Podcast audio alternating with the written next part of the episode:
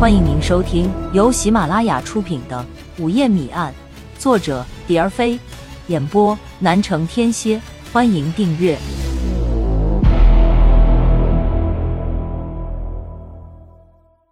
第八章，柳田扑空。两人紧赶慢赶的回到了局里，已经是十一点三十五分，大家都集中在一个办公室里等着消息。蒋龙和罗伟一露头，大家便围了过来。蒋队有收获吗？许科最快，人还在圈子外，问话却先钻入了蒋龙的耳朵。蒋龙没做声，只顾摘帽子、松皮带，又端起茶缸喝了一口水，这才转过身，笑嘻嘻的面对着那几双热切望着他的眼睛。大家都听好了。下午我和小燕去柳田，其他的坚守岗位，继续注意各方面动态。罗伟负责高堂，许科负责舞厅，李刚负责学校。交代完毕，大家便一起去吃饭。吃完饭，蒋龙和小燕就踏上了西去的列车。傍晚时分，列车喘息着停在了柳田车站。蒋队。我们要不要给你这里的公安局打声招呼啊？不用，我们此行不是来抓逃犯，没必要惊动当地的公安局，我们直接去政府找青雨就行了。古人常说“无巧不成书”，这也许是经验之谈。蒋龙和青雨恰恰也赶了这么一回巧。蒋龙和小燕刚走到政府门口，就看见一个戴着眼镜的青年人。夹着公文包，径直向大门走来。蒋龙抢先一步问道：“同志，给你打听个人，请问青雨在哪间办公室？”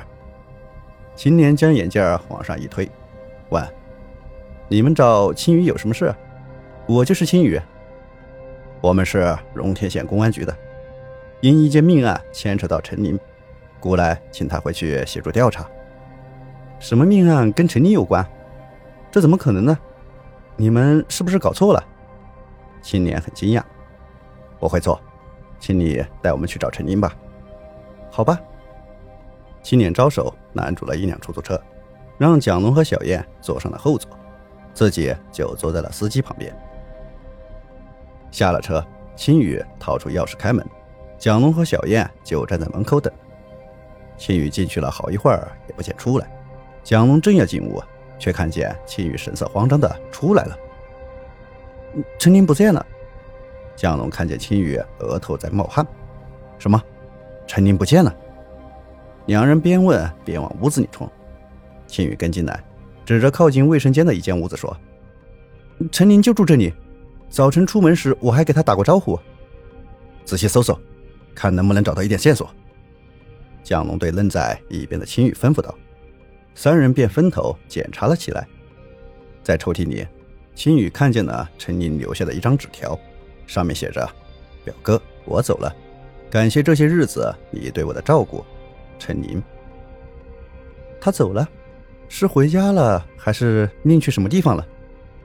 小燕问青雨：“我我也不知道，他并没有跟我说他今天要走。”青雨也是丈二和尚摸不着头脑。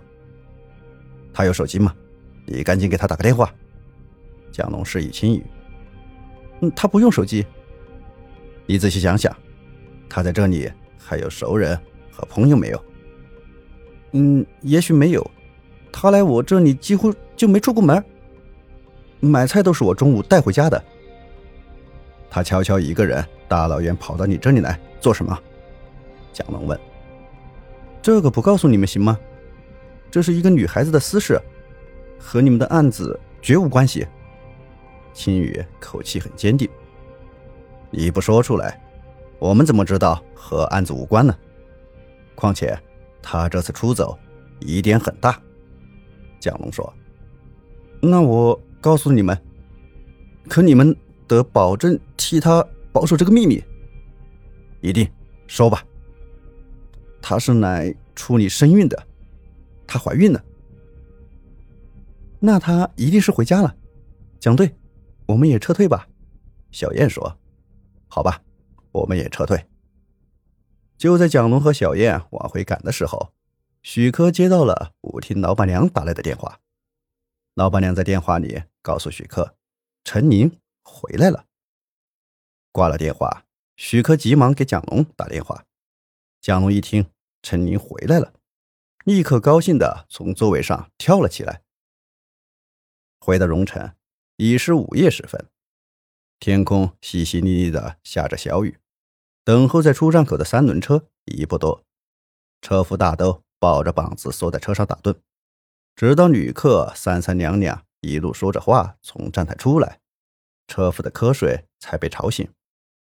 他们上了看起来有点老实巴交的中年人的车，车夫便拉着他们在雨夜的街道飞奔起来。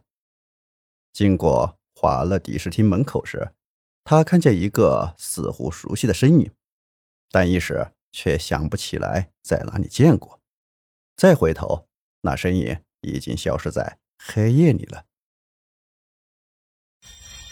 听众朋友，本集已播讲完毕，请订阅专辑，下集精彩继续。